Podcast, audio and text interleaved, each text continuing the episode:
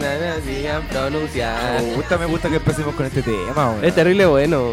Que te deja arriba de una. Al toro, así como ya empezamos. Es un sello, es, es nuestro sello. Es nuestro sello. Muy rico. Hoy día lunes, ¿cierto? Empezando la semanita, ¿cierto? Sí. 10 de junio, por 10 de junio, estamos, en- estamos en 10 de ¿O 10 de junio. julio? Ah, no, no, no. Estamos en 10 de. Estamos en 10 de. 10 de junio. 10 de junio. Ay, que todavía. Sí, 10 de junio. Huecufe me acaba de corregir la posición del micrófono. Ahora me, me debo sonar mejor. Ahora escuché, ahora te Sí, lo hizo escuchamos. coquetamente. Sí. Como todo lo que hace. Se tocó la barbilla. Como todo lo que hace. Como todo lo- Como todo Oye, ¿quién habló ahí? Sí, no sé. Oh, Oh, oh. ¿Fue el Huecufe? No, no, no, no. no, no, no. Es otro huecufe. ¿Será mapuche? Sí. Ah, no. O maya. Oh, Maya. ¿O maya? A ver, digámosle a los lamien que nos están escuchando que adivinen quién es. Manden su WhatsApp. eh, oye, Isabel. Invitado eh, incógnito. Oye, ¿y el mundo sigue o se acabó? ¿O cómo es la cosa? Estamos de nuevo presenciando un fin del mundo. Estamos, sí, estamos sí. eh, como, eh, eh, hace una semana, porque esto estamos el 10 de junio. Obvio. Eh, ocurrió, Es lunes, no es viernes. Ocurrió, ocurrió unos, unos, una- unas catástrofes, como unas huracanes, unas cosas bien extrañas en, el- Submeulen. Un tornado. en Gualmapu, ¿no? Unos tornados en Gualmapu, ¿qué onda? Como que se decía, no, si Chile, Gualmapu están, no tienen ningún problema. O sea, o sea perdón, al revés, tienen muchos problemas, excepto uno. Claro.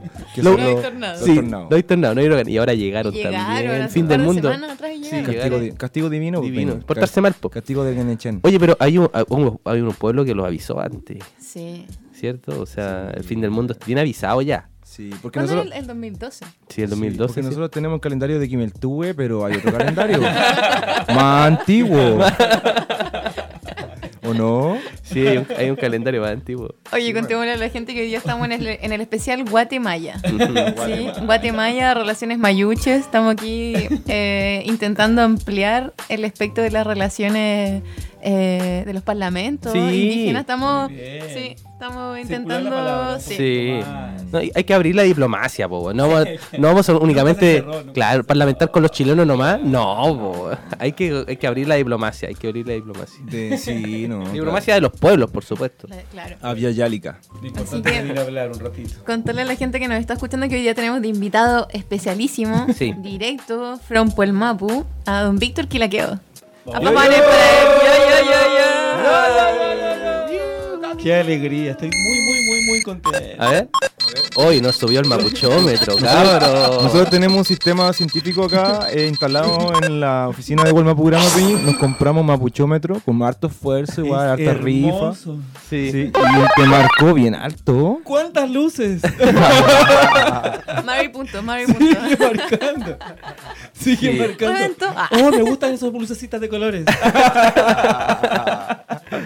Oye, sí, el Peñi eh, trae una mucha experiencia, ¿no? Andan por café por toda nuestra América, toda Yayala, ¿no es cierto? Entonces, va a estar bueno hablar con el Peñi hoy día, así que Sí. muchas gracias y el mapuchómetro se va a las nubes. Oh, por favor, qué alegría. Yo lo escucho desde el, el Quiñe.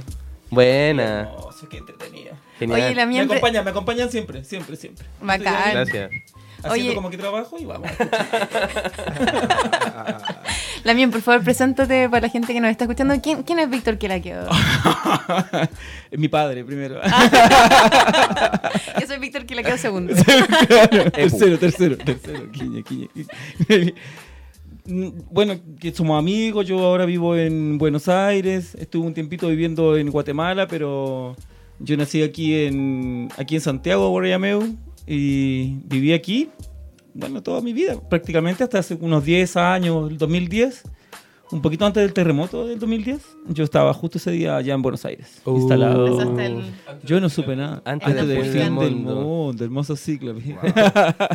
no, y ahora que estamos terminando el año, por eso viene estas ganas de sentir que se está acabando. Ah, perfecto, claro, sí, estamos acabando Estamos el año. Queda, 10 queda una semanita, de queda, que- queda una sí, sí, por eso, por eso, mejor vamos a ver qué pasa. Si es verdad, pues estamos a punto. Pues si no es viernes hoy día, hoy día es lunes. Hoy pues. es lunes, lunes. Lunes claro, 10. claro. Sí, sí, sí, Eh, sí, sí. Oye, Peñi, pero tú estudiaste acá también, ¿no? Yo estuve, mira, no, yo estuve estudiando en Chile, eh, estudié historia en la Chile, después estudié estudiando un poquito aquí antropología Y más que nada conociendo en... Aquí, digo, como si estuviera en Buenos Aires.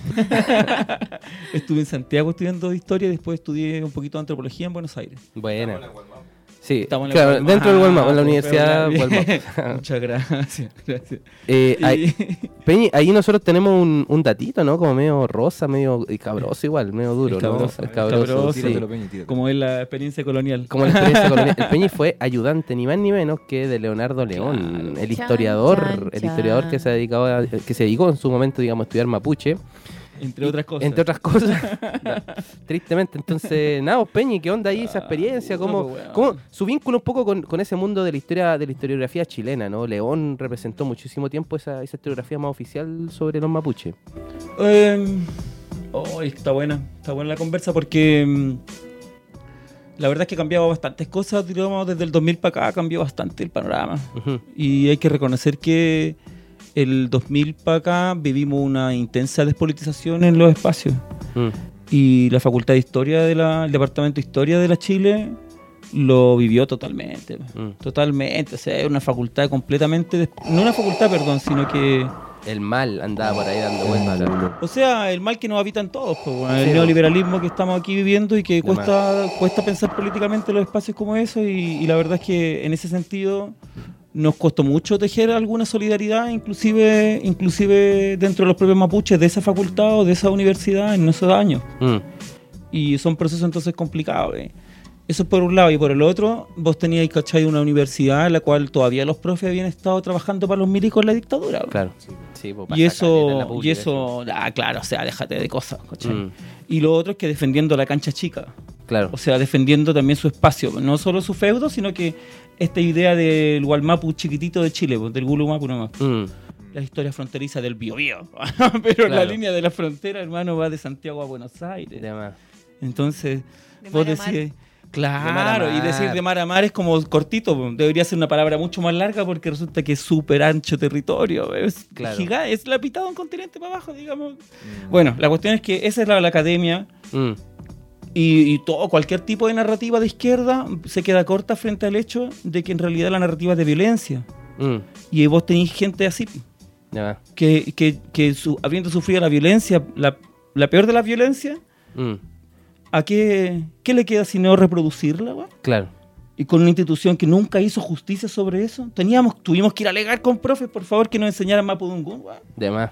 Profes que hablaran de Marx o profes que, por ejemplo, no nos dieran más clases porque eran fascistas. De más. Dejen que esos profes nos enseñen. Brígido igual. Entonces tú venías como así, bien, eh, revienta eso ahora. Sí, por po. suerte, las compañeras, por suerte, lo hicieron reventar, por suerte, porque nosotros no pudimos, weón. Sí, porque echaron a patar la raja a León, ¿no es cierto? Sí. Y al bote, Sí. pim, Sí, chao. al bote, weón. Mm. Ahora, bueno, hay que hacerlo en otros lugares. Claro. Buenísimo. Oye, yo quiero contarle a la gente un poquito de Víctor, porque Víctor es muy tímido, entonces... A ver. eh, mi también acá ha participado de, de espacios bien importantes. El Víctor vivió, bueno, vivió mucho tiempo en el Puelmapo, en Buenos Aires. Y ahí, bueno, mientras estuvo en Buenos Aires, estuvo trabajando en el grupo de, de apoyo jurídico por el acceso a la tierra, el GAJAT, que está dentro del Centro de Políticas Públicas para el Socialismo. Compañera. También. Socialismo del siglo XXI. también compañero. Eh, ahí en ese espacio, Víctor, tú estuviste trabajando con comunidades que estu- eh, reclamaron las osamentas del Museo de la Plata. Entre, sí, entre, sí, entre no, muchas cosas. Puelmapu súper divertido, o sea, es una cosa, una, una intensidad, digamos, de comunidades. Entonces, bueno, Sí, hay y un tema ahora, de, de problemas jurídicos fuertes, acceso a la tierra y hay como varias cosas que se pueden aprender. Gente bien, bien, bien. y ahora act- actualmente estás trabajando en el Observatorio Petrolero Sur, que también es una organización que, que tiene un vínculo estrecho con comunidades que están en conflicto con, con las petroleras. O sea, Feley. ni, ni más ni menos que, que Chevron, por ejemplo, al día sí, de hoy. claro. IPF, Entonces, Chevron, Ahí también los ha, juicios de Campo Maripe. Claro, Bueno, juicios que se como- realizaron a comunidades recientemente.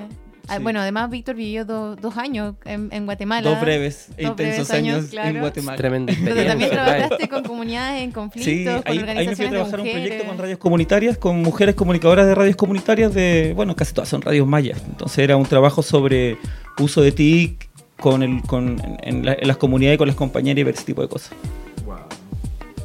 Tremendo, tremendo. O sea, igual el Peñi es, es pulento porque como que uno piensa como en esos intelectuales, ¿no es cierto? Pensadores académicos, ¿no es cierto? Del siglo XIX que se iban como a Francia, ¿no es cierto? Ahora los Peñis que estudiaron en la universidad, ¿no es cierto? En la Universidad de Chile van a apoyar otros procesos en, en otras partes de América Latina. Está re bueno igual, así como mapuches internacionalistas con otros pueblos. Claro, Re bien. echando lazos entre naciones indígenas. Sí, re bien. Tremenda pega ahí el hermano. Oye, ¿había tenido ya experiencia en radio entonces, Peñi? Un poquito, sí, Ya. que siempre se puede aprender jugando en, Sí, en otro lado. Así Sí, es. había una compañera, por ejemplo, en San Fernando que tenía una radio eh, dentro de una de las sedes del Partido Comunista que había en San Fernando como el 2006. Entonces ella tenía un programa sobre mapuches po, Buena. en San Fernando, eh, no sé. Y entonces íbamos siempre. Mira. Filete, Yo todavía no sé si la Viviana, Viviana se llamaba ella, eh, tendrá todavía el programa, pero lo tenían ahí, pero hermoso. Saluda a hace Viviana. años, Qué sí. Ojalá esté. ¿Te acuerdas San cómo se Fernando. llamaba el programa? Eh, no, no me acuerdo. Los mapuches de San Fernando. Partido Comunista Mapuche San Fernando sale, sale, sale, sale, sale, sale, sale. Sí, sí, sí, sí. Total, te va a aparecer ahora una propaganda en Facebook sobre eso. Probablemente, probablemente. Sí, claro, ya lo dijimos, está aquí cerquita. Oye, Víctor, no, nosotros eh, tenemos como costumbre partir el programa hablando de el mapucheo de la semana. ¿Cuál fue tu Upa, mapucheo de esta eso. semana? ¿En qué anduviste? Dicen que anduviste de viaje por el país de las manzanas. Estuve- Prende sí. el, el mapuchómetro, Peñi, por favor, Estuve- para ver cómo marca. Yo iba a decir que este lugar, por supuesto, primero. Sí, claro. Como Uy, mi, sí, top, mi top mapucheo de la semana, por supuesto. Te subió al toque. Ya, ya, ya. Reventando, reventando el mapuchómetro. Imagínate. Y nos encontramos con el Peñi. ¿Le po- ¿Podemos hablar? ¿Podemos decir nombre o no? Sí. Por supuesto. Sí, sí, sí. También con Carlos, con el Peñi Carlos Soto Quilán. Quilán. Quilán. Ah, bueno. ¿Dónde? Guardiame- Buenos Aires, Guardiameo, Wow. tuvimos, tuvimos un, Don Carlos. una muy, bue- muy buenas conversaciones, muy buen neutral con el Peñi, así Bueno. que estuvo, estuvo mapuchizándola ahí un, un, un poquito. Llegó mucha gente, muchos compañeros, compañeras que, que no hemos visto por ahí no tanto como pensábamos y está bien empezar a conversar un poquito, ¿no? ¿De Así qué? que ¿De qué era el conversatorio? en realidad fue como poner un poquito al día, hacer así un, un neutral digamos. Gulumbuel. Sí, Mm. pues diríamos. Mm. Mapuchizando Eh, la ciudad de la furia. Bien. Y, la- y como tranquilo, ¿viste? Como hay gente con la que hemos hecho otras cosas antes. Entonces, los compañeros, las compañeras llegaron hace tiempo que no nos veíamos. Entonces, unos mates, conversar. Genial. Así que salió espectacular, todos, todas muy contentos. Qué bacán, Peñi. Oye, Chachita, entonces nosotros también tenemos la costumbre, aparte de preguntar por el, mapuche- el mapucheo de la semana, del mes, de todo, también nos vamos con temita. Así es. y hoy día, como estamos en Guatemala, Sí, porque Entonces- después volvimos a hablar de Guatemala, ¿no? Sí, Guatemala. Entonces, eh, acá nuestro nuestro huecufo que está en el escuchar el mapa en los controles, que es un crack No, del tema. Entonces, se hizo, hizo toda una investigación y nos tiene preparado. ¿Qué nos tiene preparado, huecufo? Una amplia. Fuimos a los archivos de Guatemala, a los archivos más profundos y nada, pues Rebeca Lane a todas luces, para todos lados, ¿no? De una, de una. Así que nos Al vamos con este temazo vamos. que se llama Ni una menos y de aquí para arriba, de aquí para adelante. Vamos. Ah.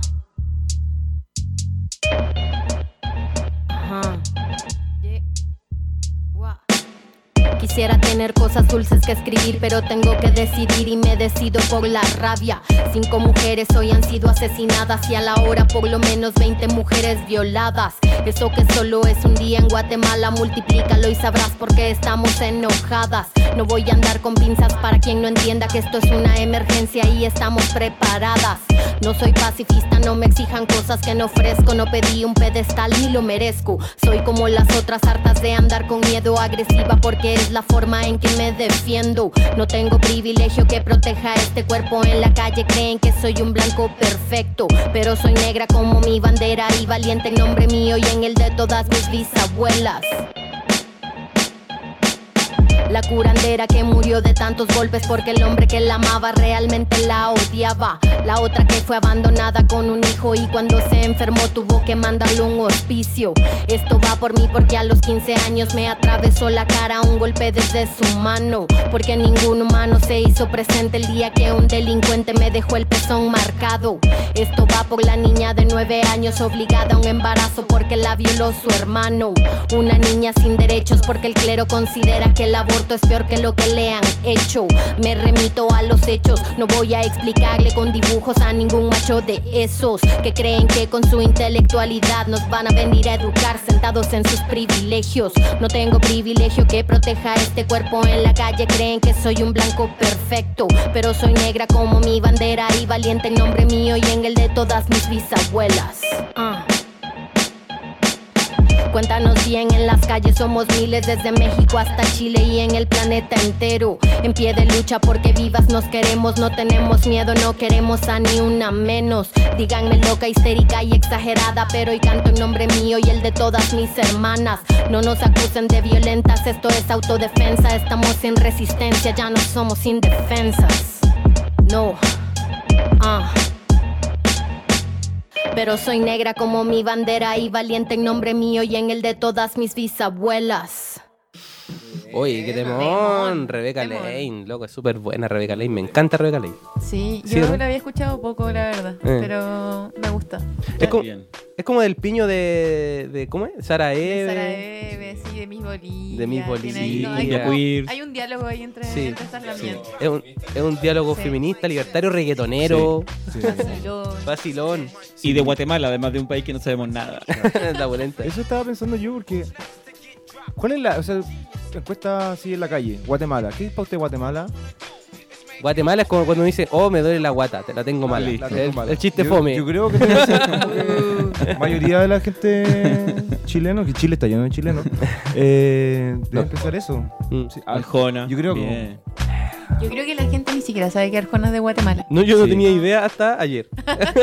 Y por ahí alguien dice, no, los mayas. Los mayas y eso. Y Oh, bueno, y mayas, empiezan a hablarte un poquito de, de, cómo eran las noticias de los años 80 sobre Guatemala, por ejemplo. Claro. Que se sabía un montón sobre la guerrilla, Claro. sobre, bueno, eso, sobre el genocidio, Ríos Montt, la presencia de los gringos. Oye, las bananeras, por ejemplo, las bananeras de Guatemala. Claro. Oye, Víctor, sí, sobre eso queríamos preguntarte eh, para pegarle una actualizada a la gente. Eh, si nos podéis contar qué onda Guatemala en los últimos 30 años. Tú fuiste nuestro embajador ahí con, con la viendo con cura. Está- ¿Verdad? Estuviste en el mismo, Namuncura tiempo que Namuncura sí, sí, sí, en, en. Guatemala, así que eres nuestro embajador como del lado B. El embajador under. Entonces, si le podéis contar a la gente qué, qué onda los, los 30 muy últimos años porque- en Guate, porque es Ah, muy bueno, distinto a a mí, este a lado. mí Guatemala me gustó muchísimo. O sea, me gustó, muchi- me gustó muchísimo. Pero también me costó mucho porque hay varias cosas que hay que entender un poquito que tienen que ver con ese relato del corto plazo de una violencia tan intensa. Entonces, por ejemplo, tenéis año 81, 82, por ejemplo, que es el año que yo nací. Eh, genocidio, genocidio, digamos. O sea, a nivel de 250.000 víctimas directas, afectados, movilizados, eh, bombardeo a la población civil. Y, y eso viene de una larga historia, digamos, que tiene que ver además con, con la derrota de los proyectos nacionales populares y capitalistas de Centroamérica y Argentina. El mismo periodo, por ejemplo, en que en el 55 cae Perón, lo votan Perón con una masacre en la Plaza de Mayo y en Guatemala estaban tirando Arbenz con una guerra. Y esa guerra duró, tuvo varios periodos y varios periodos de resistencia. Entonces, ¿Quién es Arbenz Lamien? entonces, Arbenz eh, fue un militar que, que vino a completar el segundo periodo de unos, de unos mandatos progresistas del 44 al 54. El 44, eh, Arevalo, que era un docente que había estudiado en Buenos Aires, entonces había bebido de la experiencia radical de los años 20, 30, de, de Irigoyen y de las libertades civiles de la burguesía urbana. Y entonces genera un primer proceso de cambio, cinco años. Fortalecimiento de la burguesía urbana, algunas cosas que tienen que ver con el trabajo, universidad, pavimentación, constitución, toda la pantomima, digamos, estatal eh, inicial burguesa. Y, y Arbenz viene en su. Y bueno, gana la elección Arbenz eh, y continúa, digamos, como y profundizando el modelo. Mm. En la Oli. profundización de modelo, obviamente. Igual Arbenz es muy querido. bueno, Claro, entonces en- Arbenz, eh, eh, Arbenz, por ejemplo, implementa una reforma agraria Claro. decreto 901 y sí 901 y eso reforma agraria y le sacó a los gringos la tierra se la pagó loco si no no es que eh, a desalambrar y nadie paga no no no el estado fue capitalistamente y compró a la United Fruit Company a la CIA la tierra al dueño de la CIA que era el director el director de la United Fruit Company en ese momento dice no me gusta que estos, estos comunistas están haciendo esto comunistas Mm. y plumba Venezuela. En el año 50, lo mismo. De. Cam- una campaña de desprestigio. Si se, se cierra con el pacto de Uruguay o de Montevideo, hay por ahí una reunión gringa en la que se genera todo un pacto en contra de Guatemala y agilarlo. Y, y bueno, es como lo que hicieron con Venezuela ahora, lo mismo, exactamente lo mismo. Una campaña en la frontera con Honduras.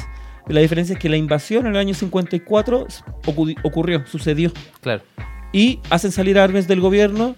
Eh, como Perón también renunció porque ya fue tanta la violencia que iba a venir y el pueblo quería salir a la calle a responder esta mierda. Y, uy, perdón. No, adelante, no y el nada. chabón, entonces dice: No, me voy, pum, se va. Lo van a dejar al aeropuerto, lo hacen sacarse hasta la ropa, weón. Chucha. Las fotos son de Arbenz saliendo en calzoncillo. Ah, ya. Wow. La- después, imagínate, años después la izquierda gana Cuba, ¿cachai? Claro. Entonces, entonces lo que sucede es que un descrédito total a la vía de Arbenz.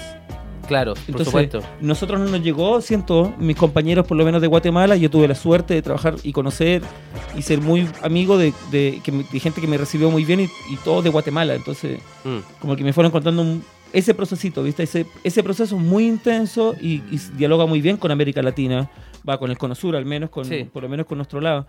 Y bueno, después viene un proceso largo de reorganización, las, las comunidades indígenas eh, eh, levantan resistencia en distintos campos, distintas sierras, distintas montañas, y esa es la guerra que, le- le- que levanta el ejército en contra de las guerrillas en los años 80. El ejército para poder avanzar ya había logrado, tenía acumulada la experiencia francesa en Argelia y la formación gringa, y entra entonces una campaña de genocidio Claro. en las montañas del pueblo, de los Contra las distintos pueblos comunidades mayas. indígenas. Sí, claro. Claro, con, la, porque- con, la, con la idea del apoyo. No sé si hemos escuchado sobre la Araucanía aquí. de vamos a desarticular las células que están dando apoyo a los pseudoterroristas. Claro. Misma, esa es la estrategia gringa. Claro, medio comando jungla. Fueron Claro. tres años, fueron tres años, se fueron turnando, pero fueron una campaña de tres años. El pueblo Ishil, sobreviviente de unas montañas, un pueblo hermoso, hermo- una- un lugar hermoso, es como, bueno, es un país montañoso, entonces una Claro. región preciosa y un pueblo, pero con una fuerza. Mm. Ella, las la, la, la mien del- del- de las comunidades de Chile, eh, logran llevar a juicio al genocidio. a ¿Cuántos años fue la guerra en Guatemala? Fue, se calcula del 56 al 96. Bueno, es un Chuta, montón. de. Y por ahí algunos dicen el 64 porque ahí empieza la guerrilla, pero hay Mm. distintas expresiones del movimiento guerrillero y distinta violencia. Pero el Claro. último ciclo, digamos, el del 81 para adelante, fue ya una explosión. Pero es un periodo muy largo. De... Termina el 96 con los acuerdos de paz y ya el 2004 tenía una masacre en, el- en- en- a la afuera de Totonicapán, en, en- del, del los pueblos, los cantones de Totonicapán, que son del pueblo maya quiché, eh, que están reclamando por los precios, por el precio de la luz. Les mandan a los milicos y los, y los balean. Claro, e- eso, eso es un punto interesante de señalar que eh, la mayoría de la resistencia de las organizaciones están compuestas por, por indígenas, porque es una- es un país profundamente indígena, ¿no?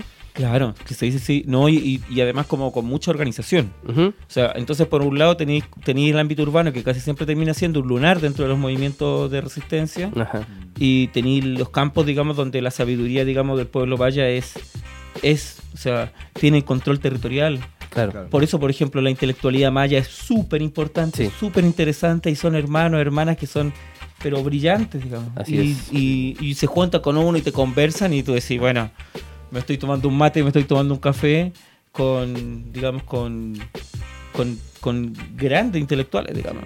Y me acuerdo que tú decías una, una vez, Peñi, con- conversando, decías que eh, las ciudades eran un poco las que paraban en Guatemala el movimiento político. Y que Sí. el campo, en contraste con lo que se da acá en este territorio en Chile, eh, movía la cosa. Feliz, sí, sí. Y Sí, por eso, por ejemplo, ahora en las elecciones, el, el, el, el Codeca, que es la- que una, de las, eh, una de las expresiones, digamos, de, del- de los de los pueblos mayas organizados, eh, tiene una candidata a la presidencia. Claro. Y lograron, digamos, llevar a Telma Cabrera, que es una lideresa, pero tremenda, eh, a pesar de que cuando levanta la candidatura territorial, porque además va por diputado y todo, eh, eh, le empiezan a matar a los candidatos.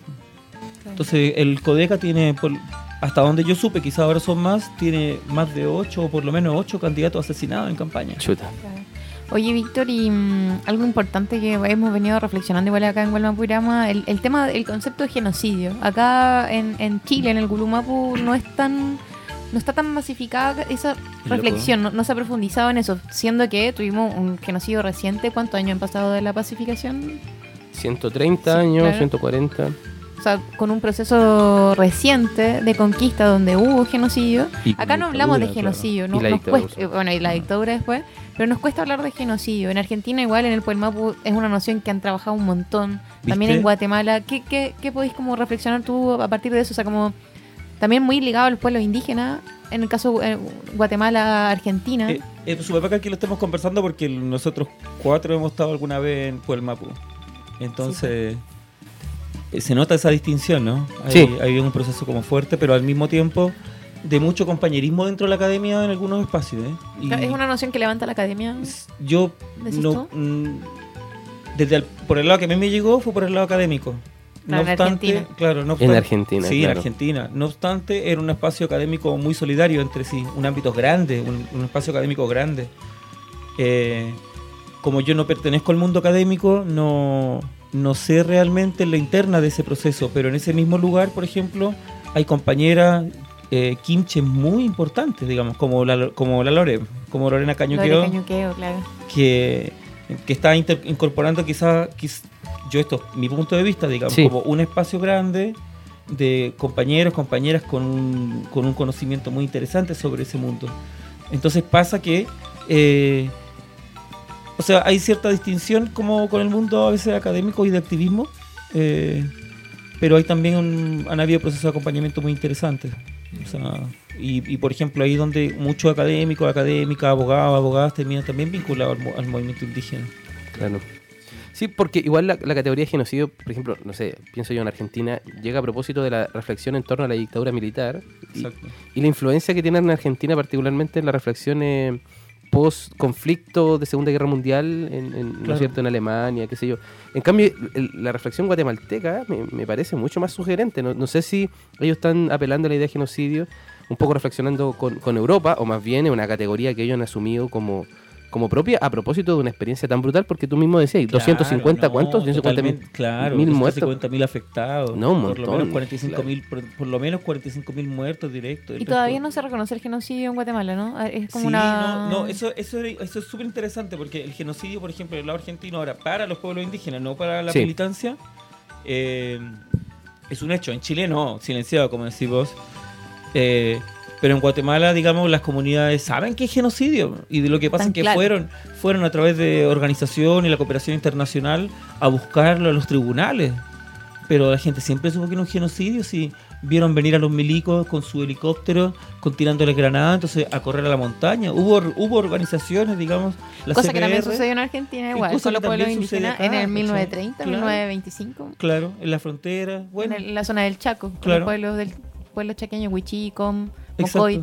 Claro. O sea, digo, es como es súper interesante en ese sentido como, como el tema del genocidio, como, como estábamos diciendo ahora. Sí, Eh, eh, es reconocido, pero también una lucha pu- pública, porque fue el juicio y la campaña, digamos, a favor del juicio y a favor de la justicia, la memoria eh, y de las víctimas, es si hubo genocidio. Claro, sí, hubo geno- A todo esto hay un documental, ¿cómo se llama la documentalista que, que registra todo este proceso de los juicios?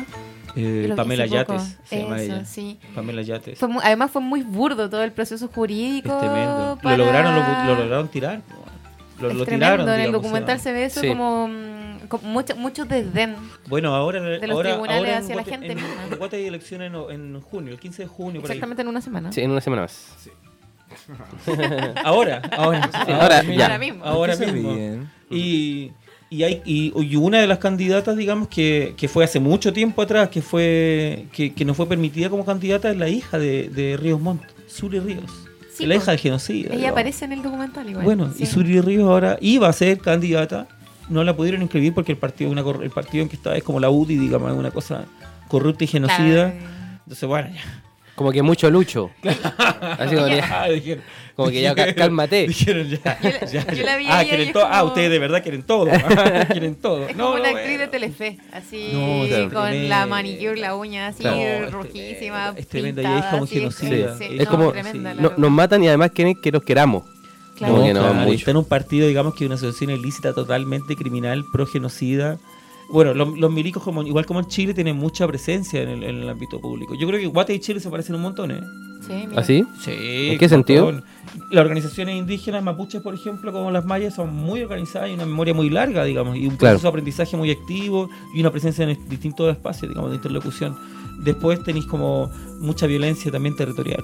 Mucho milico, mucho gringo. Claro. De más. Y mucho sobreconsumo y mucho y muchos barrios y muchas ciudades capitales como guetos. Aislado, claro. Guetos, guetos. tal. Oye, ahí tocaste un tema importante, Kila, que nosotros Ay, no sé queríamos, queríamos abordar, profundizar. Te metiste solo. ¿Cuál, Te- cuál? Te metiste Sí. solo al tema. Relación Hazte cargo. mayuche. Sí. Las relaciones maya-mapuche son algo, son algo que yo creo que se han ido gestando el último tiempo, a- quizás a partir de la, de la militancia, de las organizaciones, pero también desde la inte- intelectualidad, esta cosa de reconstruir la historia, de, de apropiarse de espacios académicos que finalmente baja en línea en los espacios educativos, en los medios de comunicación, Sí, en, en el sentido común también a largo plazo. Feley. Lo hemos visto acá con Villalobos, Sí. con sujetos de esa... Mm. Qué feo ese nombre. Sí, no, Como de, de- huecufe es como ese. No, pero Sí, es que asociamos, no, huecufe es lindo. Tenemos huecufe acá, que, es- un huecufe, huecufe bueno. bueno, La, pero la viaste. ¿cómo veis tú las relaciones maya-mapuche? O sea, como que ahí ha sucedido algo. ha- se ha generado una amistad, una fraternidad, un bueno y buen ahí entre pueblos que quizás por estos mismos como procesos en común, distintos, pero también, Claro. pero también comunes, Sí, que han sí, llevado ¿no? reflexiones muy similares. Porque, además. porque tú también, ustedes también tienen relación con, con otros Lamien y Peñi de Guatemala, ¿o no? Sí, pues ahí en la, en la Ciudad de la Furia compartimos con don Jorge Matías, eh, también de, de Guatemala. Bueno. Con Aura Cumes, que también ¿Viste? viene harto para acá. Y ahora estamos escuchando música, Glade Zul. Edgar Glade Zul tiene una teoría hermosa sobre el, sobre el control comunitario y territorial que es una belleza. Entonces, porque- claro, ya está en todo ese proceso de Totonicapán. No, de la- una síntesis, digamos, ella explica, bueno, así funcionan las comunidades. Hermoso. Sí, sí, hay una, hay una vinculación fuerte, sobre todo porque hay mucho espacio organizado en, en ciudades grandes también y, y procesos también que van a contrapelo y una teorización también descolonial. O sea, Sí. compañeros que están también en ese. con una lectura también muy sofisticada sobre eso. o sea. Sí, es muy, es muy importante la, la intelectualidad maya, yo creo, para el mundo mapuche, ¿no? Como, y sobre todo para un feminismo también, mapuche feminismo, ¿no es cierto? Que bebe un montón, particularmente la hermana Aura Cume, de todo lo que desarrollan los... Este, ¿Cómo se llama este colectivo de estudios mayas? ¿Cómo es? Eh, la, com- sí, la Comunidad de Estudios Maya. comunidad de estudios mayas, ¿no? Que es súper interesante y además tienen las mansos rollos. Sí, además otro tema, por ejemplo, que, que trae las comunidades, digamos, y sobre el tema este eh, intelectual, comunidad, es que es un, es un pliegue, digamos, muy continuo, ¿no? Hay mucha continuidad. Es Sí. como, no podéis deshacer tu intelectualidad en solo palabras, sino que, mira, te va a tocar en algún momento ir a producir comida. Claro. Entonces, bueno, no, no solo gracias a mis padres que se endeudaron con el Banco de Chile, sino que, bueno, Claro. también ahora mi comunidad está trabajando para que yo esté estudiando.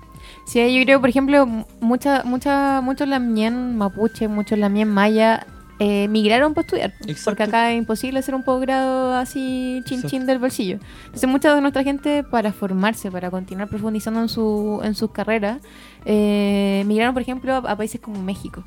Y ahí yo creo que hubo un vínculo También. interesante maya eh, mapuche. O sea, ahí, no sé, Héctor Nahuelpan, Nahuelpan. compañero nuestro de la comunidad de historia mapuche, se conoció con Aura Cume, Claro. con Edgar Skid, con la Gladys Utzul, y así se fueron estrechando lazos por medio también como de esa precarización como en, en los estudios de nuestros países donde es súper difícil Claro, estudiar y, y más aún un posgrado. Entonces yo creo que, o sea, yo recuerdo, el 2013 en México se juntó la comunidad de historia mapuche que estaba también recién armándose con la comunidad de estudios maya. Claro. Y, Gestos inmediatos, digamos. y, y, la- y lazos que se, que se mantuvieron, o sea, Aura Cume eh, vino en los últimos tres años dos veces, Sí. la Gladys Zuzul escri- eh, estudió acá en Chile, Sí. eh, en Argentina, nosotros que emigramos también a estudiar y trabajar en Argentina, nos conocimos con otros Lamian Maya, como, como Jorge Matías, o- otro compañero historiador de Guatemala. Entonces yo creo que un poco como que la precarización, la- las luchas, las militancias y como esto como de, de salir de, de las fronteras nacionales no- nos ha hecho Claro. encontrarnos en esa reflexión, en, en re- en reflexionar sobre Sí. lo colonial, sobre Eso. lo racista. Yo creo que la agenda política co- descolonial, digamos, debería, no sé si descolonial, ya no me acuerdo cómo era en la academia ese término, pero, pero No, como no te acordáis en qué están. con la, la mirada, digamos, como sobre ese fenómeno racista y colonial, eh, va muy cerquita, va muy, Sí. muy cerquita. Así es. Sí, Oye, así que aguante los vínculos, yo cacho, ¿sí o no, hermano? Yo estoy aprendiendo mucho acá. Yo estoy aprendiendo mucho acá. Guatemala, sí. Guatemala. Guate- Guatemala. Guatemala. Guatemala, sí. Me dan ganas de irme para allá, Peñi. Váyase pues, Sí. ahí yo le presento un montón Me dan ganas de irse para allá, ¿cierto? Darse una vueltita. perfecto, Sí, Sí, a conocer in situ para allá. ¿Cómo hablan los de Guatemala? A ver, No imítate. me, no me sé. No, me igual sé. te sale algo, Sí, dale, no un poquito. Dale. Lo único que me, lo único que tuve que aprender a pronunciar las S y las letras de D. A ver, dale, dale, a ver. Entonces ya, solamente con pronunciar las letras S, ya todo hablas más raro. La polenta. La polentas. Y, la- y a mí me interesa harto el tema de, por ejemplo, las lenguas mayas. Yo quedé para la cagada cuando caché que no había una lengua maya, sino que habían lenguas mayas. No, eso ¿Cuántas es tremendo. Ahí en Guate reconocen 26 mayas. O sea, en Guate dicen, bueno, en Guate dicen, en- en- hay, es que ya no me acuerdo. Está- perdón. no, yo me son acuerdo. 26 o 28, pero son Sí. 20 pueden ser 26 lenguas mayas, una que es garífuna, otra que es lenca y el español. Sí. Entonces son 29 lenguas. Y, y Y 26 además- lenguas mayas que vienen que tienen ciertos troncos, qué sé yo, entonces eso es hermoso, digamos, Sí. o sea, la Son- diversidad, los La mercados, diversidad por lingüística es tremenda, sí. Claro. Además son lenguas que vienen de un mismo tronco lingüístico, de una misma familia Proto- lingüística, protomaya. Pero que se, bueno, con el, el- el- el- el tiempo se fueron separando y, y son lenguas distintas, son Claro. lenguas totalmente Pero hay como distintas. dos tronos. ¿Y bueno, hay no, jerarquía? bueno. Y, Es como- ah, y por lo demás son lenguas que, o sea, no son las mismas lenguas mayas de México. Ya. Ya, claro. O sea, alguna, algunas, Algunas sí, pero, pero, hay, pero en México hay Mira, por ejemplo, otras. en, en, en Guate hay nombres que hay ciudades que tienen dos nombres. Un nombre que está en Nahua, que fue cuando llegaron los españoles con los Nahua a la conquista, y el otro el nombre maya, que es previo. Claro. Entonces le dicen- Buena. Le dicen con los dos en español, nombres. El ladino. es hermoso, sí, sí, sí. Oye, Oye. el huecufe acá nos está mirando. Sí. Tiene otro tema. A ver. Estuvimos investigando en la Mapupedia porque todo este gran territorio extenso es mapuche, lo sabemos. Entonces seguimos adentrándonos en este Guatemala profundo y llegamos a este grupo que se llama Poesía Callejera, Buena. Poesía de Calle. Y lo que vamos a escuchar a continuación se llama A lo Guatemalgueto, que es como. A lo Guatemaldito, ¿no? algo por ahí. Así que nos vamos con este temazo acá en este especial Guatemala, ya tú sabes. Yo. Ajá. Que lo que era. 502. Así es, 502. Block Royal. Llegaron Ajá. los maestros en el texto era.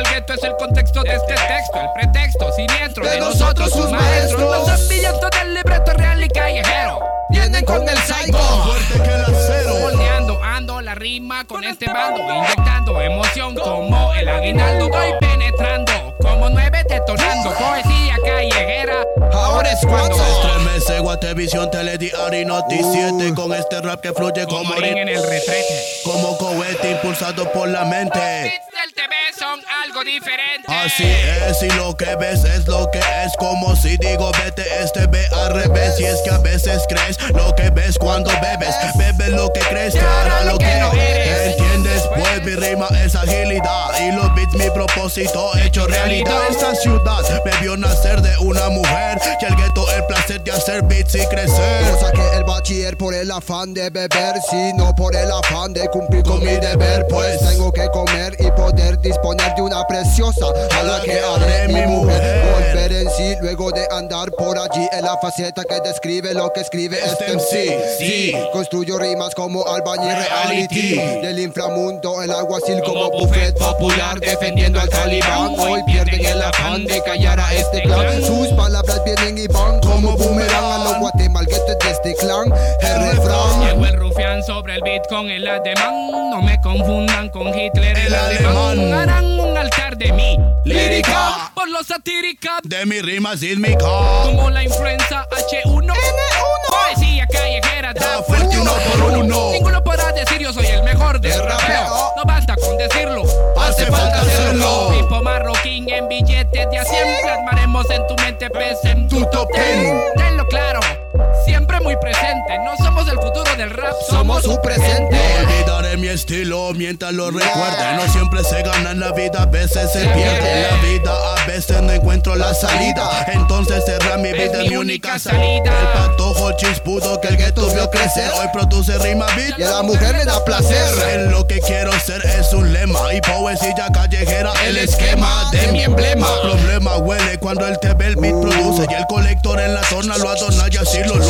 Entiende, se dice el milagro pero no el santo. Te adelanto. Con el canto El de tu llanto. Le doy la vuelta al rap, sorprendido Leo Parra Al proferir al dile saludo sin, Sin abreviar. Me suena el celular Celular. mientras bebo en En un bar. Me pide un ejemplar de mi lírica mortal No tocar el mic es Mi respuesta, no confunda mi propuesta con la música que apesta Así lo manifiesta esta mente siniestra Entiende el carro, la mujer y el mic. No se presta sorpresa que la cosa ahora se puso gruesa Así que fuma fiesta hasta que amanezca Que prevalezca la verdad ante la mentira Mira que aunque crezca tu ira, poesía Poesía sí la tira. Yeah. Así la, así la tira. Cama, cama. Poesía. Así la tira a lo guatemalgueto, implantando el mi respeto. El TV, psycho, el demente, reality, innovando la cultura hip hop. Ajá, ah. Guatemala. Yeah. Guatemala, Guatemala.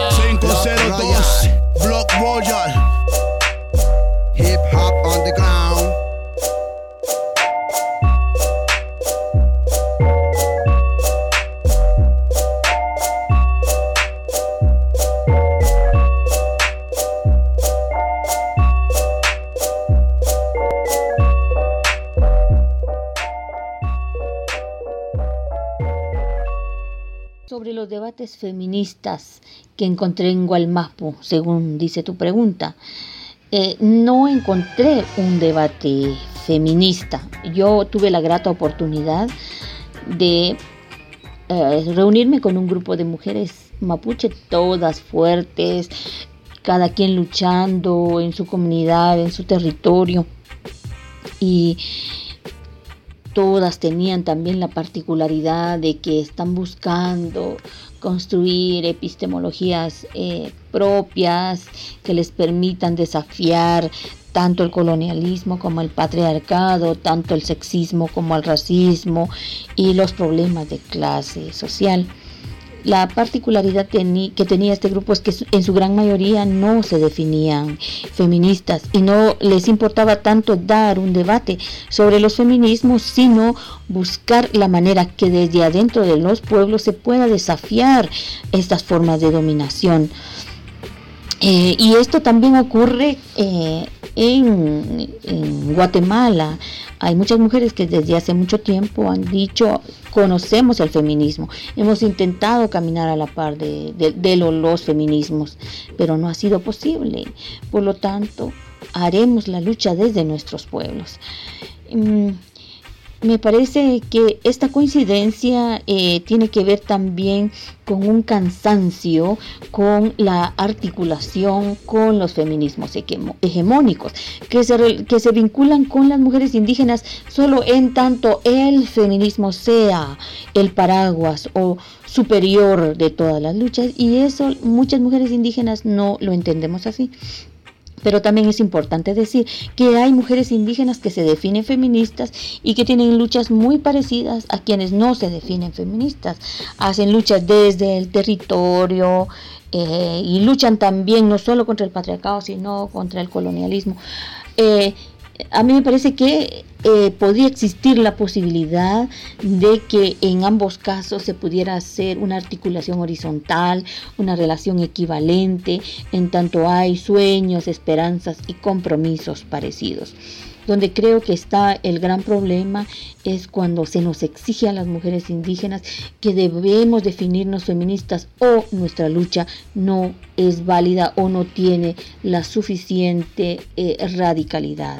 Yo eh, no tengo tiempo para ahondar en ello, pero, eh, pero no, no acepto este tipo de imposiciones. Eh, y bueno, eh, lo que encontré en Gualmapu y lo que encuentro en Guatemala desde mi propia experiencia es que existe una lucha fuerte, compleja, eh, horizontes políticos em, que nos llenan de esperanza para hacer una lucha en contra de múltiples formas de dominación y eh, de despojo. Bueno, eso era un audio que nos mandó nuestra Lamiana Aura Cumes. Eh, Aura estuvo hace muy poquito en el Gualmapu, estuvo en Temuco conversando con los Lamián ahí en la UFRO, se juntó con distintas organizaciones eh, mapuche y estuvo dialogando sobre los, los debates que se están llevando hoy día en el Gualmapu, que uno de ellos es si hay un posible feminismo, si hay un mapuche feminismo, si desde, desde el mundo mapu las mujeres están o no eh, definiéndose como feministas o simplemente eh, marcándose desde otras posiciones.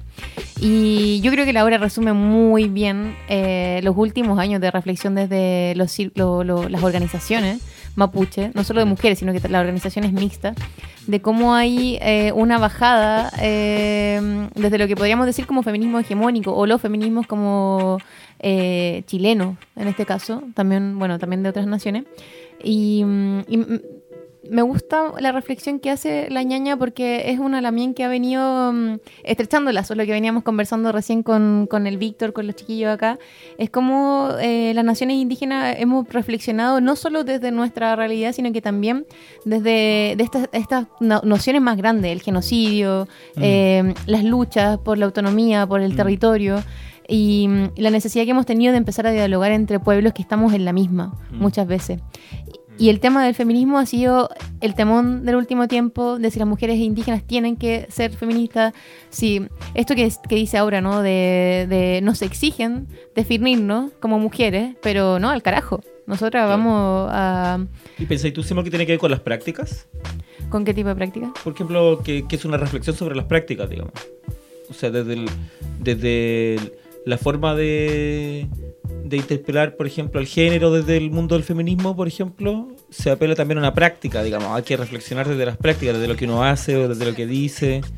Claro. Eh, yo, sí, yo creo que ahora reflexiona mu- desde la práctica, desde Claro, la lucha, eso desde la organización. Será un punto de contacto Claro. con, con el mundo indígena con y, y que, bueno, eh, no siempre, digamos, el mundo de la reflexión feminista, es que yo, yo, o sea, el mundo de la reflexión feminista no siempre va sobre las prácticas, o sí, como... Lo que pasa es que, bueno, yo creo que lo, lo que igual también reca- eh, mencionaba ahora, este tema como de mm, el enfoque de género, ¿no? O sea, desde el feminismo es como que hay, hay, un, hay un enfoque que es el de género, el de, el de la violencia hacia las mujeres. Y yo creo que los pueblos indígenas estamos pensando también eso, pero mucho más allá. Perfecto. O sea, muchas otras esferas también de violencia, no solo la violencia de género hacia las mujeres, sino que todo tipo de violencia, la violencia polici- policial hacia los niños, Sí. la violencia en los territorios, la violencia estatal, y así. O sea, em- empezamos a contar. Entonces, yo, a mí me gusta un poco cómo, cómo resume la Lamian los diálogos que tuvo también acá en el Gualmapu. O sea, decir, mira, acá la Lamian no se están definiendo feministas, están, en realidad están, están, están pensando desde los territorios más que desde el género. Claro. La- la- eh, es un privilegio haber tenido este audio. ¿ah? Yo creo que Aura Cume es una de las grandes intelectuales hoy día de América Latina, eh, no solo indígena. ¿ah? Sí, se nos va el mapuchómetro al cielo. ¿ah? No, al No. el maya memo Petro. Yo ¿Cómo creo, que? Yo creo que nos vamos a tener que comprar otro huecufa. Sí. Porque este se está rompiendo. Sí, está acá rompiendo. el 10 Yayala mapuchómetro. points. Wow. Más encima, Víctor te dio vuelta a la entrevista, te empezó a entrevistar a ti. No, no me di cuenta. Me encanta, Es que estaba tan- me encanta, me encanta. que la Simón nos estaba contando algo tan interesante. es muy puntual. Sí, un truco. Ay, perdón, perdón. No, que así son los mayas. Ah, ah, no, el peño mapuche. ¿verdad? ¿Verdad? Como- como- si sabes cómo me pongo. ¿Para qué me invitan? ¿Para qué me claro. Oye, yo quiero agradecer a la Miana Uracumas que muy No, gentilmente sí, nos respondió, Genia, nos mandó favor. su reflexión. eh, y estamos, nada, me, me gusta esto de la, del diálogo, Oye, pero mira esta musiquita tan rica. A Me invita, ver. me invita como a la joda. Oye, pero mira. como a Oye, champutear. ¿cómo, cómo se llama e- esto que está? to- o sea, so- el marimba. La marimba, bueno, la marimba es de varias partes, pero en Sí. Guatemala también está. Sí, y hay una versión de marimba orquesta que es como más cumbia y Ah, mira, pero está rico este igual. un poquito. Sí, no, Chico bien. Trujillo toca con una banda de que tocan marimba. Oh, se Ah, me sí. olvidó el nombre ahora. Se llaman. Son Rompepera. Son rompepera. Sí, son rompepera, Son viene rompepera. tocando Ahí podemos buscar. años con- no Voy sé. a bajar el disco Perdón, completo. no Chico Trujillo, con el bloque depresivo. Con bloque depresivo. Sí, sí. Ah, mira. Y hay que decir Lo que el, el bloque y todo eso son. Siempre, siempre le ha gustado los mapuches. Siempre le Sí, mapuches. sí. De hecho, en el último disco del bloque depresivo, bueno, El el disco que tienen, hay una canción que es con Son Rompepera que es así con marimba. Es buena, Qué rico, qué rico, qué buena. rico. Quizá la ponemos. Ah. Sí, oye, pero realmente igual. Yo creo que incluso la marimba que está allá es como mapuche, yo creo. Es medio como. Todos. Es como una pifilca, pero. Claro. Pero modificada. no, no es tradicional. Oye, sí, yo tuve el privilegio de estar en tierras mayas, pero ahí en, en el lado mexicano. Y anduvimos ahí con Enrique Antileo, nuestro Lamián también. Peñazo, gurú, gurú. Y llegamos ahí a territorio maya y reapareció el weón. Sí, ¿en qué sentido? ¿En qué ¿Cómo, sentido? cómo, cómo?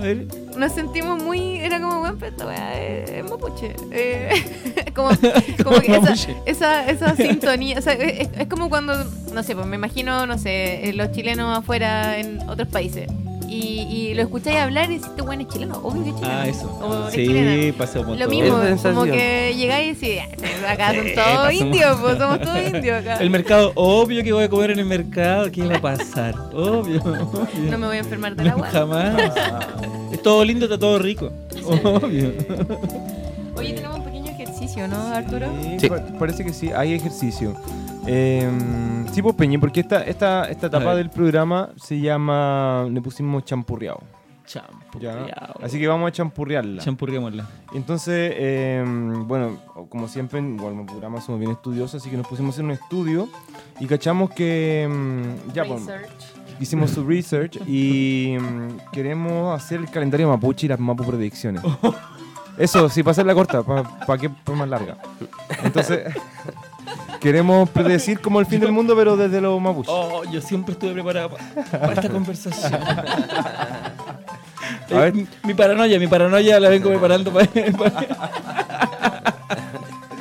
A ver, a tire- ver, démosle, Entonces, démosle. habría que tirarnos, vamos tirándonos mapu predicciones de- en este 10 de, 10 de junio Dale, dale. con esta musiquita. Sí. rica. Como cuando estabas tú.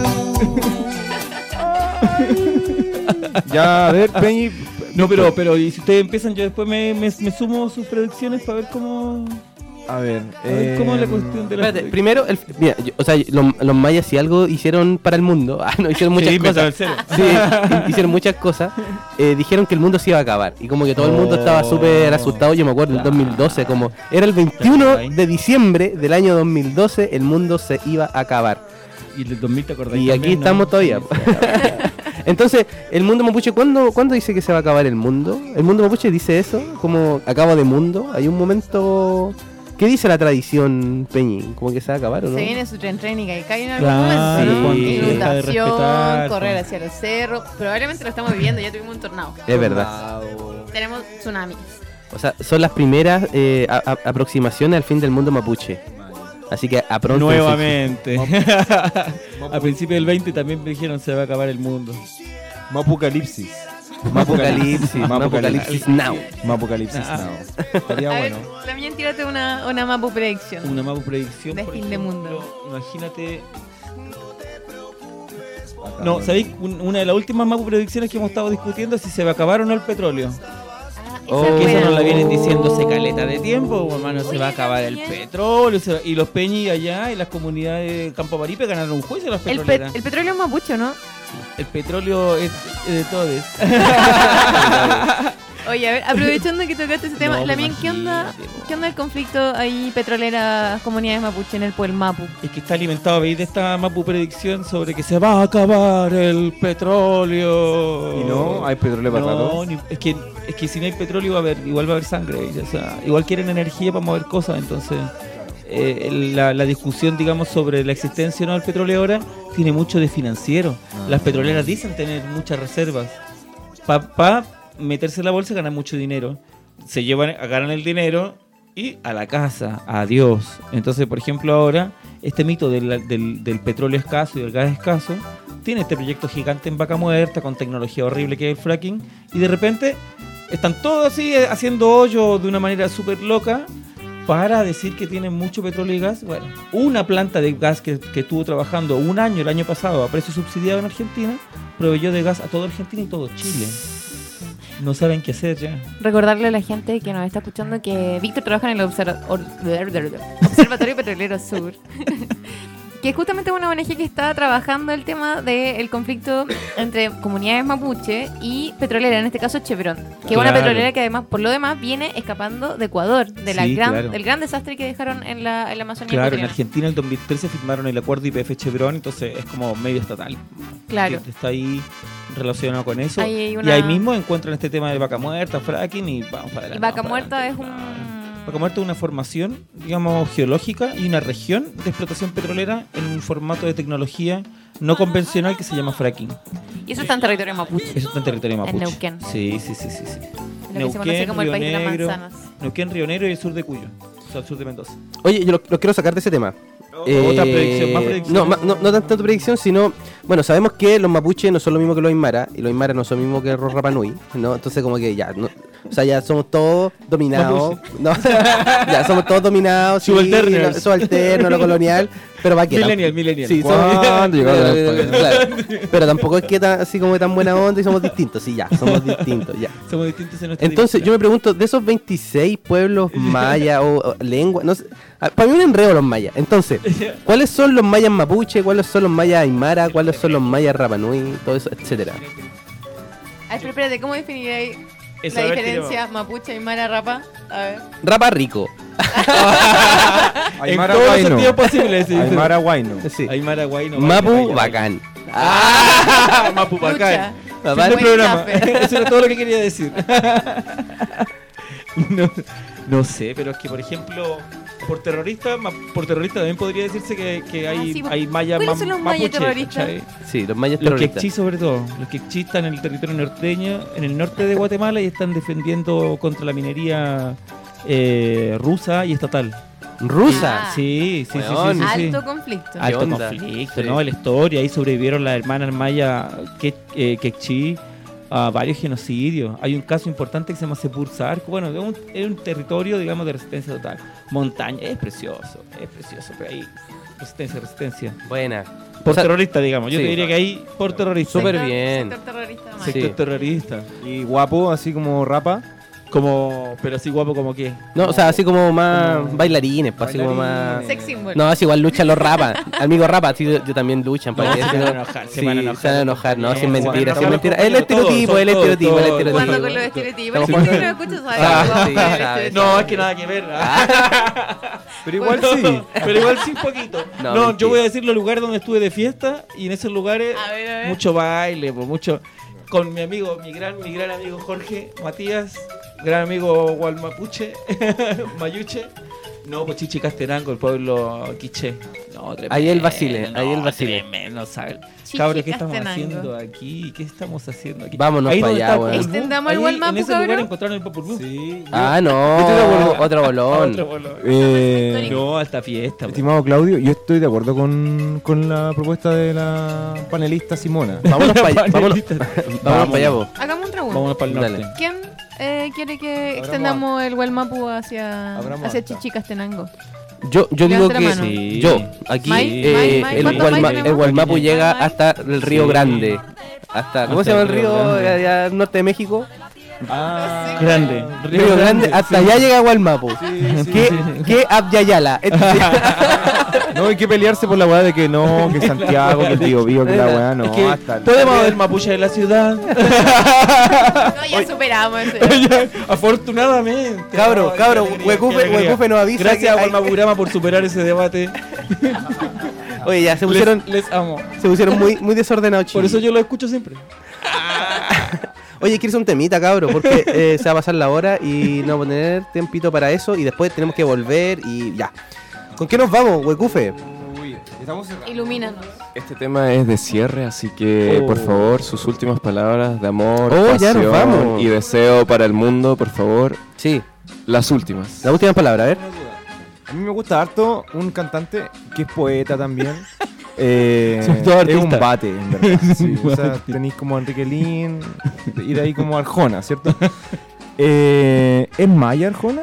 Porque es de Guatemala el peña. Todos somos mayas, todos somos Todos somos mayas. Sí. Y la Mayo, la Simona Mayo también es maya. La Simona Mayo Maya. También es maya. Sí, yo soy maya. Simona Maya. Soy mayuchi.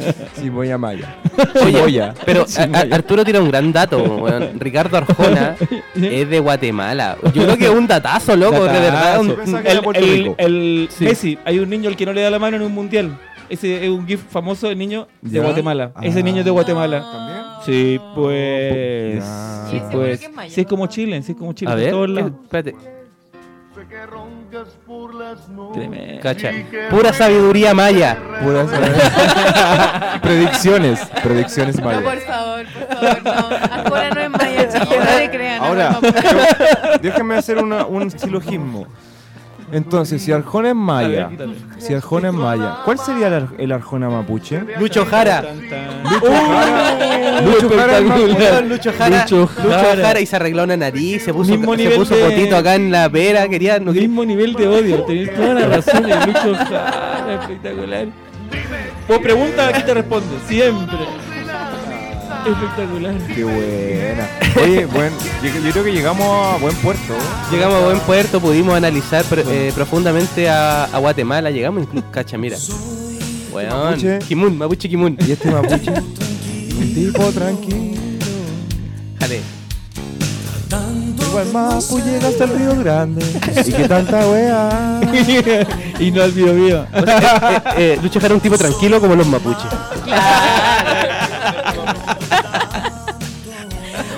Desordenado este programa, chiquillos. Ya, los buenos están así, weón. Sí, Sí, nada nada que ver, nada que ver. El viaje en el tiempo el que me pone Sí, Sí. sí.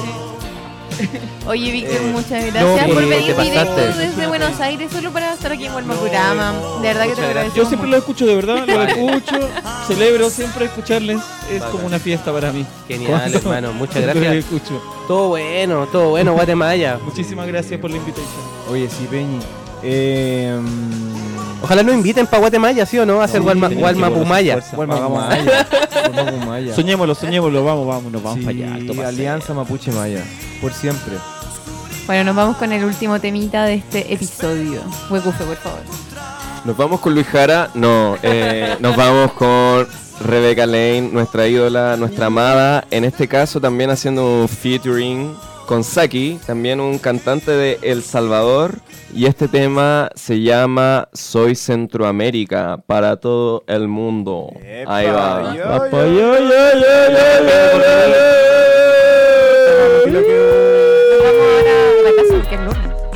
Yo, por eso quería venir para hacer así.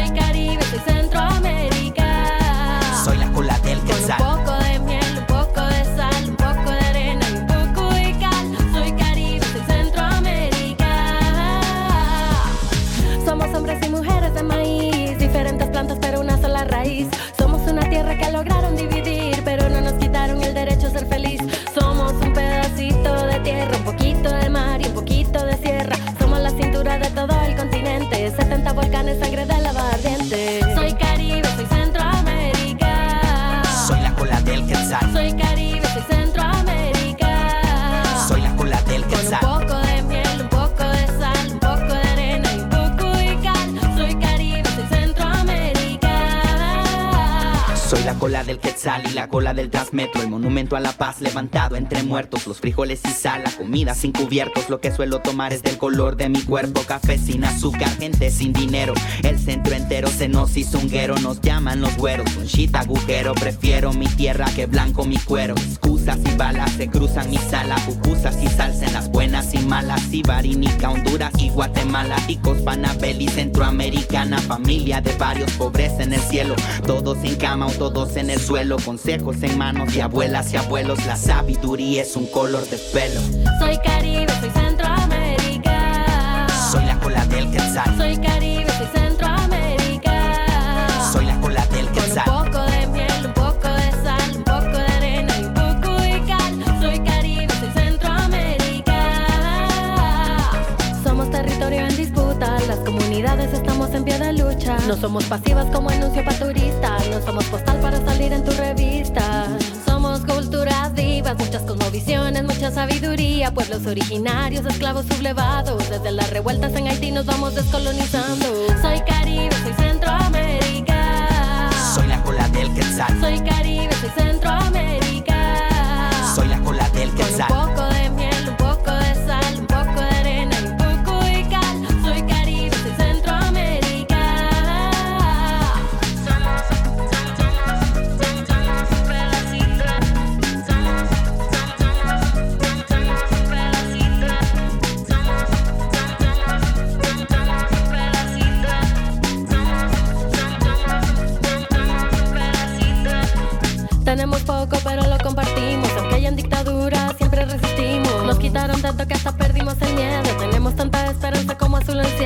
cielo. Sibarinica, Honduras y Guatemala, ticos, Panabel y Centroamericana, familia de varios pobres en el cielo, todos en cama o todos en el suelo. Soy Caribe, soy Centroamérica. Soy la cola del quetzal, Soy Caribe, soy Centroamérica. soy la cola del quetzal.